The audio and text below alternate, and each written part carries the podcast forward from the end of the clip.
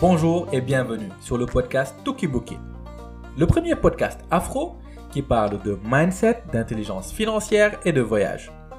Nous sommes convaincus que le destin de tous les Noirs du monde est lié d'une certaine manière à l'Afrique.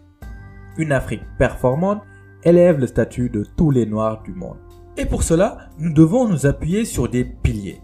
Le premier, et qui est le plus important, est l'éducation, la connaissance, qui nous donnera le bon mindset.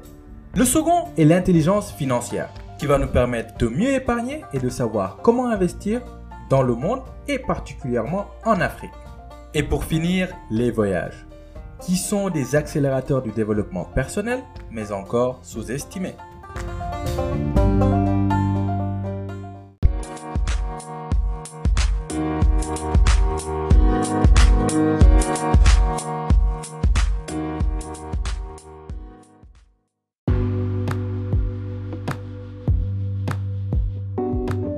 Bonjour et bienvenue sur le podcast Tokiboki.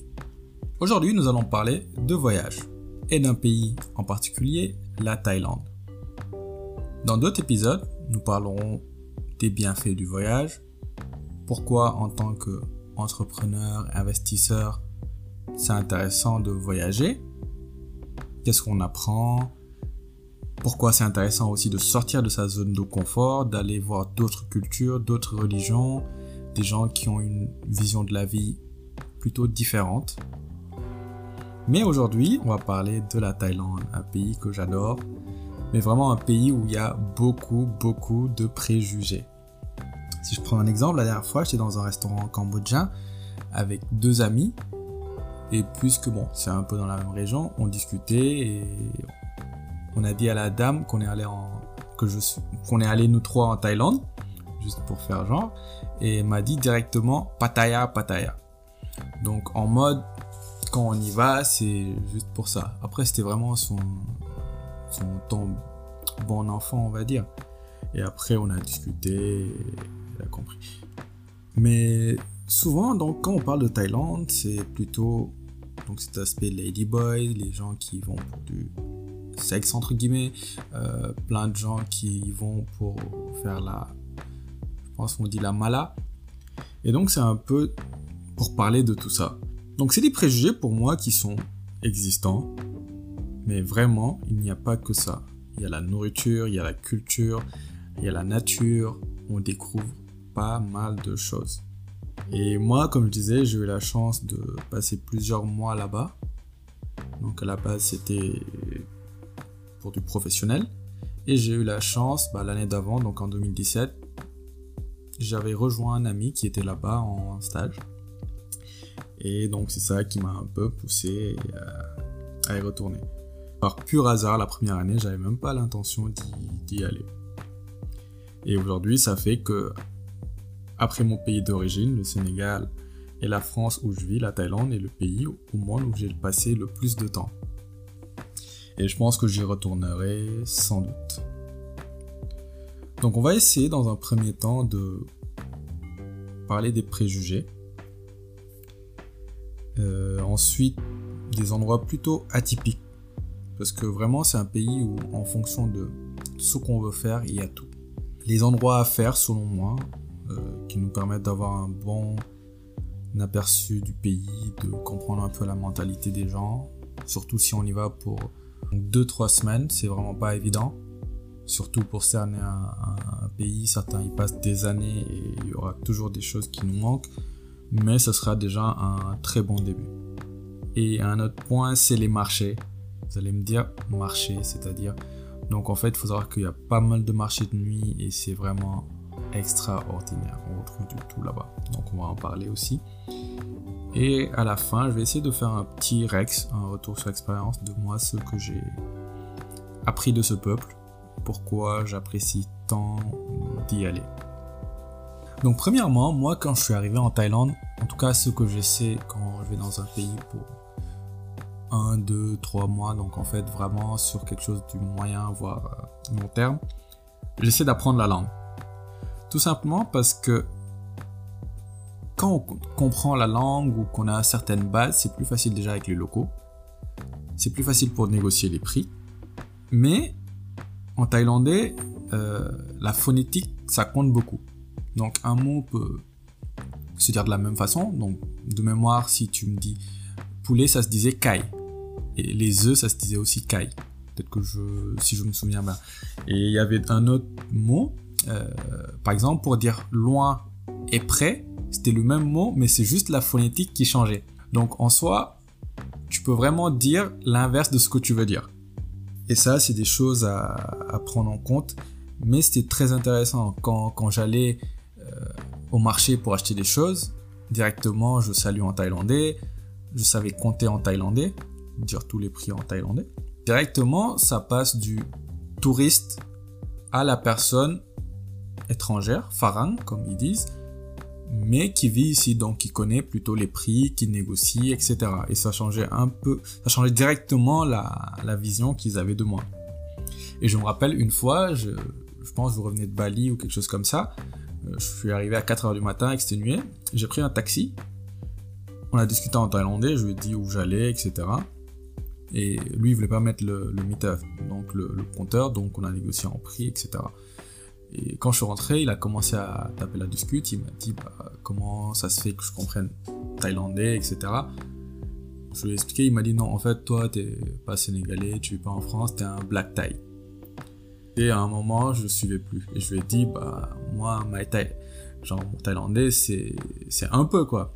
Ça, ça se disait mi Thai nit noi. Donc, le premier point, les préjugés. Donc, la plupart des gens pense que si on va en Thaïlande, c'est plutôt pour aller à Pattaya, euh, pour faire la fête à Phuket, à Koh Phi etc. Ça peut être vrai, mais il n'y a pas que ça. Il y a les ladyboys. Donc à chaque fois qu'on parle de Thaïlande, on a cette vision-là. Euh, ils ont souvent aussi une vision de c'est les, les dealers ou autres qui, qui vont pour faire la fête. Pour moi, c'est des choses qui existent, mais j'en ai pas réellement rencontré, par exemple, des dealers ou des trucs comme ça. Euh, Pattaya, je suis jamais allé, parce que ça m'a jamais, jamais vraiment tenté. Euh, et Phuket, c'était assez sympathique. Donc, je suis allé ma première année en 2017 et j'ai passé 2-3 jours sans plus. Donc je pense que c'est des choses qui existent. Vous verrez peut-être des gens qui vont pour le tourisme sexuel. Vous verrez des vieux avec des personnes qui semblent pas très âgées. Il faut savoir que les Asiates, souvent, c'est un peu difficile de, de deviner leur âge. Mais c'est intéressant d'aller dans un milieu comme ça et ça permet d'apprendre pas mal de choses. Donc, deuxième point, les endroits atypiques. Il faut savoir que la Thaïlande, il y a un peu le sud où on fait souvent beaucoup la fête. C'est vraiment cliché, hein. y il y a vraiment deux zones. Et on a la zone nord où là, c'est plus euh, des villes plutôt sympathiques où vous verrez beaucoup de digital nomades, c'est-à-dire des gens qui travaillent depuis leur PC. Si vous allez par exemple à Chiang Mai, vous verrez beaucoup de, de gens dans des cafés avec un Mac, avec un PC et qui passent toute la journée ici. Un Wi-Fi et travaillent. Ils peuvent faire peut-être du copywriting ou d'autres choses. On a vraiment les endroits paisibles. Et si je peux dire encore si je peux donner d'autres endroits atypiques, ça peut être Pai, ça peut être Chiang Rai, ou encore Kanchanaburi, qui est à une heure de Bangkok. Et là, je me rappelle, j'avais pris un hôtel où on était limite euh, sur l'eau. Et moi, ma chambre, c'était à l'étage et il y avait une baie vitrée, une très grande. Et le matin, c'est des pirogues qui passaient euh, devant le fleuve, en fait, parce que nous, on était juste devant le fleuve, et qui m'ont réveillé. Et tu te réveilles, tu vois, devant la baie vitrée, et c'est extra, alors que j'avais payé peut-être 15 euros la nuit, ou même pas. C'est extraordinaire, on découvre pas mal de choses. Surtout, c'est paisible. Pas dans tous les endroits, mais il y a vraiment des endroits paisibles si on veut y aller. Je pense que la qualité de vie est aussi bien. Moi, dans l'appart où j'étais, c'était un 60 mètres carrés. C'était à peu près moins de 400 euros. Dans le bâtiment, on les appelle souvent les condominiums. Il y avait une piscine, salle de sport, jacuzzi, tout pour les résidents. Et même un sauna aussi. Et bon, j'étais typiquement le seul qui allait souvent, qui était presque tout le temps à la salle de sport. Les endroits à faire, pour résumer, donc si on veut vraiment quelque chose de posé, c'est le nord. Aller à Chiang Mai, Chiang Rai, comme j'ai cité tout à l'heure. Si on veut vraiment faire la fête, donc ce sera plus dans le sud, Phi Phi, Phuket et éventuellement Pattaya. Il y a d'autres villes, vous pouvez faire des recherches et vous pouvez voir ce qui vous convient. Mais pour une personne qui n'est jamais allée et qui veut vraiment découvrir le pays dans son intégralité, j'aurais suggéré de prendre minimum 2 voire 3 semaines et de se faire un circuit, c'est-à-dire de visiter le nord et le sud. Et aussi Bangkok. Donc à Bangkok, il y a des choses sympathiques. Il y a un grand, grand, grand melting pot, donc entre Australiens, entre les Français, les Allemands, les Britanniques, les Écossais, euh, les Américains. C'est vraiment un melting pot extraordinaire. Donc je me rappelle, moi, la finale de la Coupe du Monde, j'étais là-bas et j'étais dans un bar français. Mais il y avait plein de choses, d'autres matchs, euh, je les regardais dans des bars australiens. Tu, tu rencontres pas mal de personnes. Moi, je me suis fait des amis qui étaient là-bas en backpacking. Donc, les endroits à faire, donc je disais les marchés. Donc, les marchés, c'est quelque chose d'extraordinaire.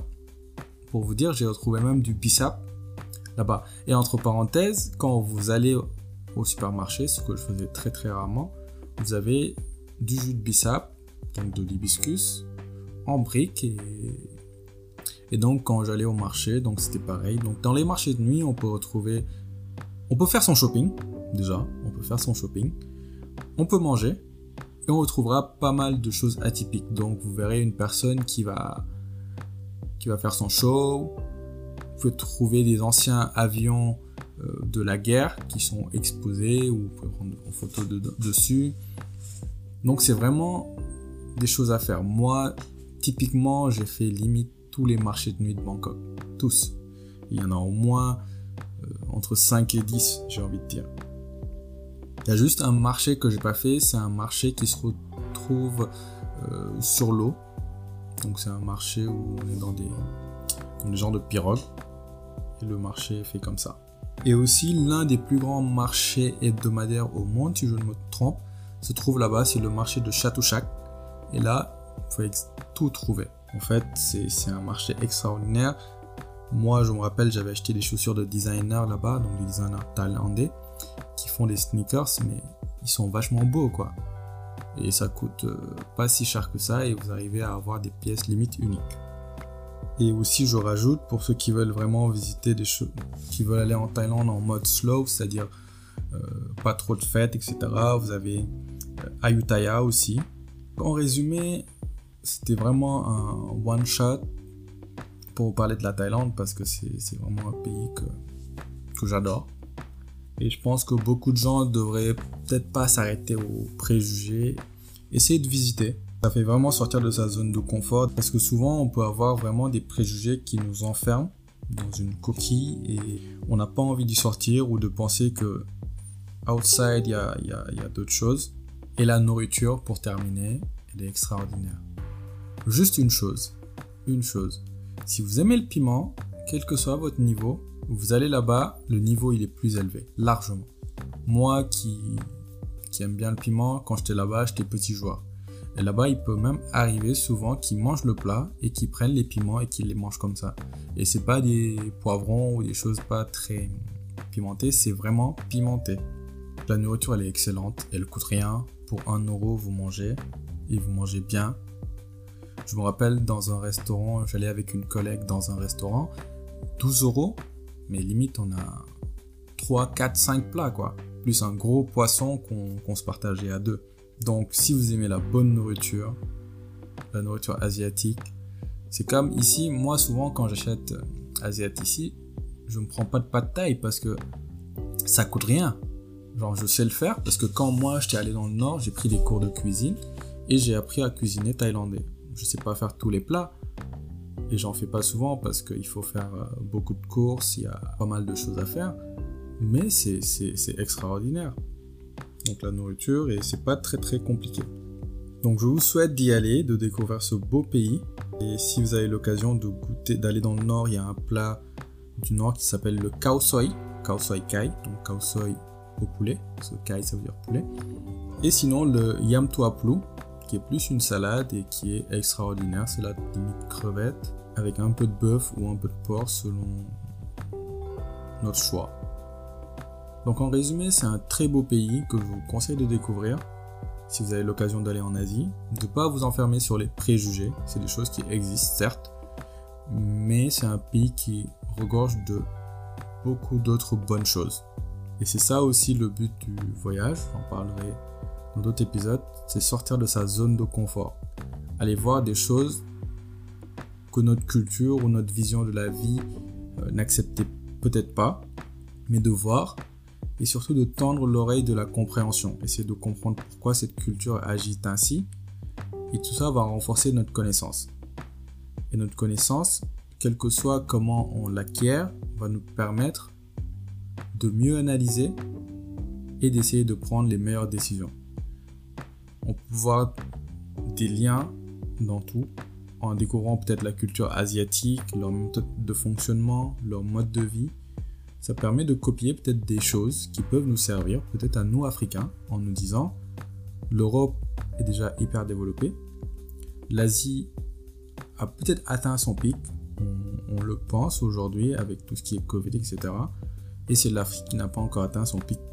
Peut-être qu'il y a des choses à prendre chez eux, à les copier chez nous, en découvrant une culture, leur méthode de travail, leur vision de la technologie, etc. Des choses qui peuvent nous servir. Donc découvrir des pays comme la Thaïlande, Singapour, l'Indonésie ou autre, ça peut être que bénéfique.